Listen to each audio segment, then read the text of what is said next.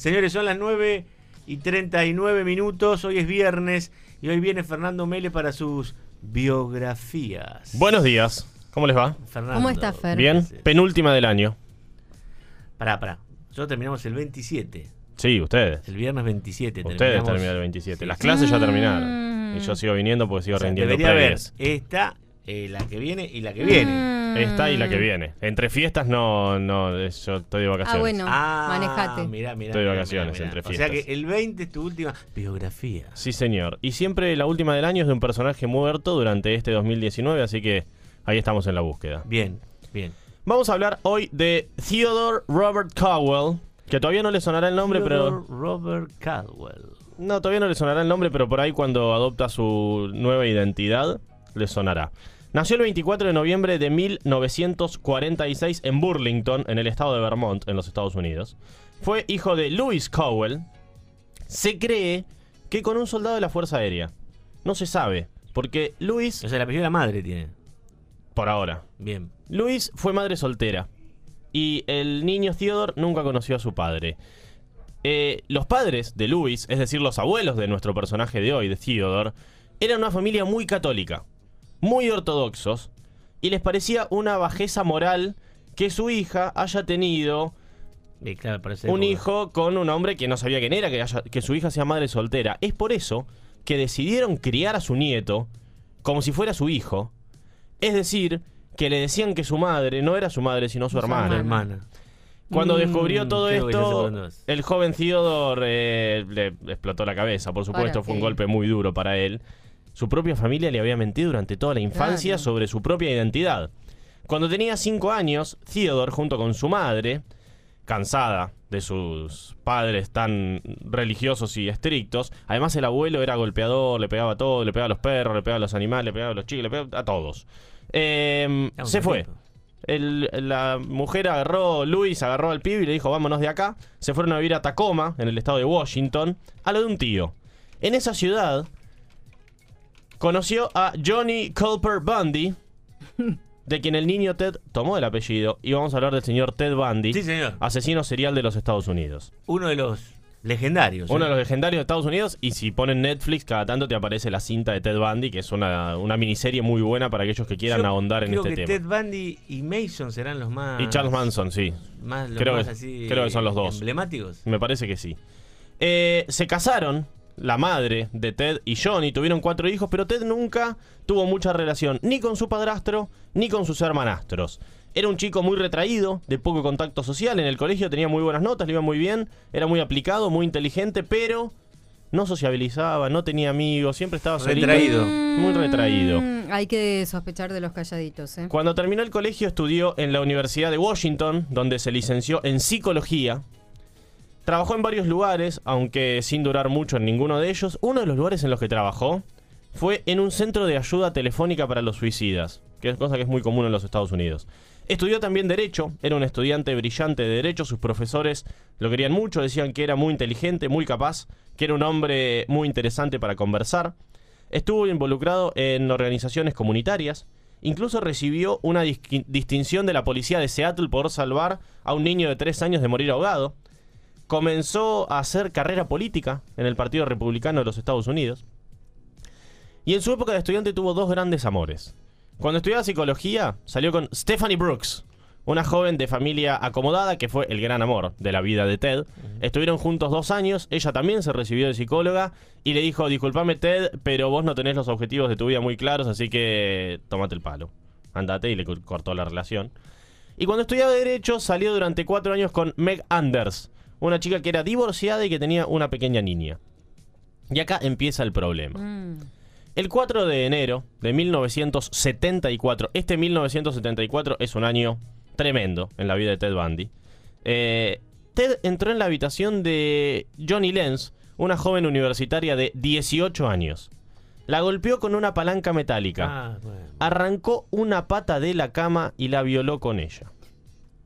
Ah, Bueno, La chica fue encontrada al día siguiente, la chica sobrevivió, pero quedó con un daño cerebral irreversible. mm, 27 días después, a principios de febrero, entró al dormitorio de Linda Ann Healy en la Universidad de Washington. Estudiante de psicología, ella tenía 21 años.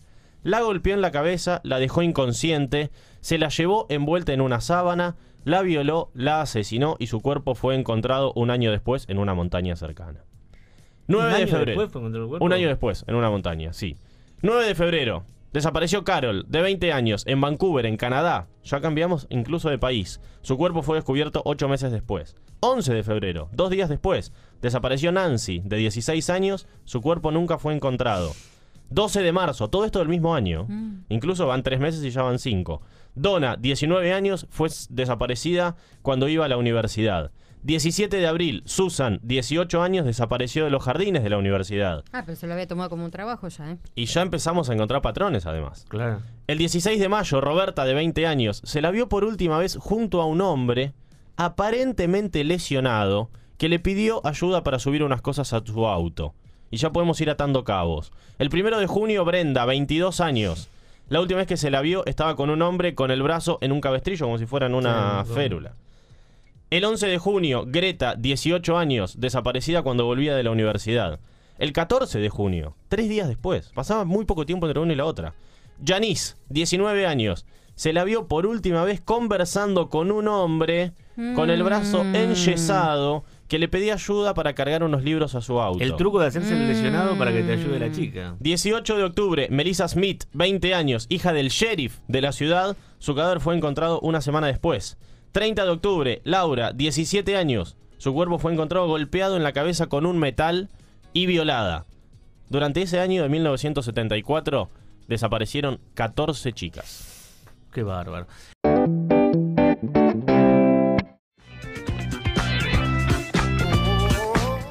Bueno, faltan 10 para las 10 de la mañana.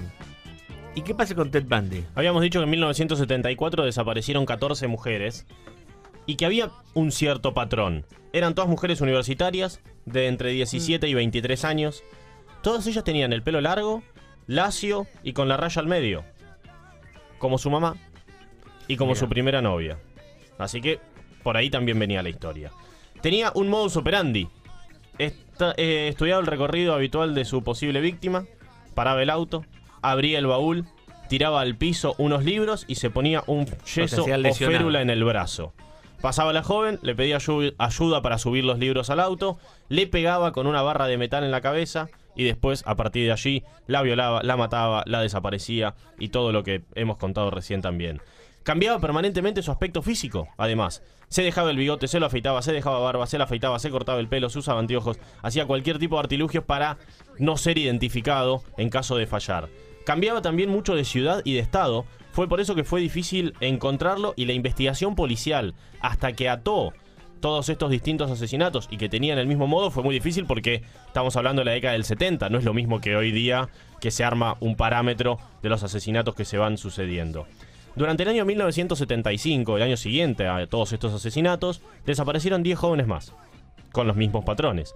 Y además se fueron encontrando los cuerpos de muchas de aquellas que había desaparecido el año anterior. Dijimos, muchas las tiraba en el medio de la montaña, las arrojaba a un río, las dejaba en un baldío y eran encontradas tiempo después. Pero en algunas de esos intentos de secuestros empezó a fallar y no pudo secuestrarlas. Por lo que fueron denunciados algunos de estos casos. Se le escaparon. Se le escaparon. Se empezaron a hacer dibujos de identidad del agresor y se identificó un Volkswagen color crema. Ah, siempre estaba con el mismo. Que siempre estaba dando vueltas por la zona donde había estos asesinatos. Un patrullero lo detuvo en su Volkswagen para pedirle los papeles. Él intentó fugarse, fue detenido de cualquier manera. Le abrieron el baúl del auto, encontraron una palanca de metal, esposas, cinta, un cabestrillo para el brazo, etcétera, etcétera, etcétera. Fue detenido. ¿Eso fue en el 75? En el 75. Fue detenido, fue identificado por dos chicas como el autor del intento de secuestro, como decíamos recién, de estas chicas que lograron escaparse, y fue sentenciado a 15 años de prisión. Pero fueron apareciendo más evidencias en su contra a medida que avanzó la investigación.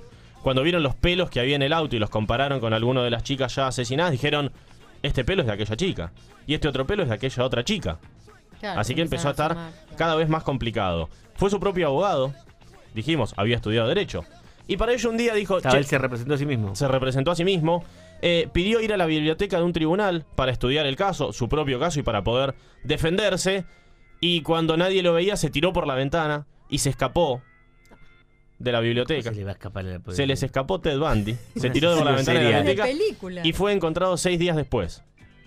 Lo reencontraron. Reencontraron. Lo recapturaron, digamos. El 31 de diciembre de 1977, 31 de diciembre, año nuevo, todos Sí. festejaban el año nuevo. Ted Bundy había pedido muchos libros y el 31 de diciembre, cuando todos festejaban año nuevo, armó una pilita de libros. Ted Bundy también había empezado a comer menos.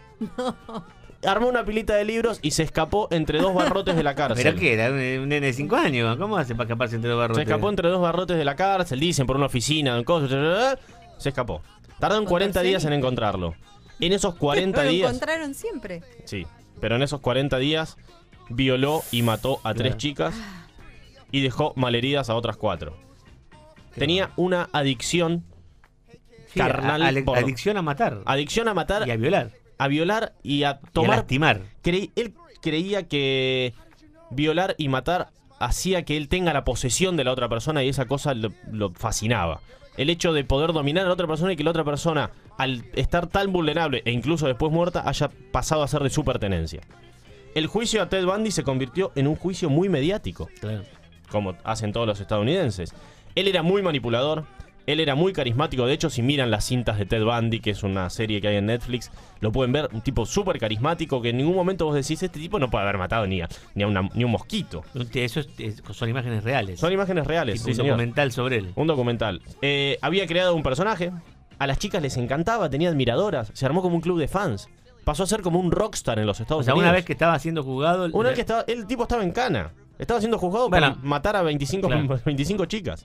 Em, sus juicios estaban repletos de gente. Iban 500 personas, iban las cámaras de televisión. Fue el primer juicio televisado de los Estados Unidos. Eh, dijimos, había estudiado Derecho, sabía varios artilugios ¿Es- ahí legales. ¿Todavía seguía representándose a sí mismo? Él se siguió Ah, representando todo el tiempo a sí mismo y siguió negando el hecho de haber matado a tantas chicas. bien. Había estudiado psicología también. Se había creado un perfil que generaba empatía. Tenía una habilidad maravillosa para la seducción de otra persona. Em, decía que des- lo hacía por el poder y por el control de elegir quién vive o muere. Y que después de hacerlo, como decíamos, sus víctimas se convertían en parte de él, Claro. en su posesión. Él era quien decidía sobre el otro. Fue sentenciado a la silla eléctrica por tres asesinatos. Pero ¿Tres también, nada más?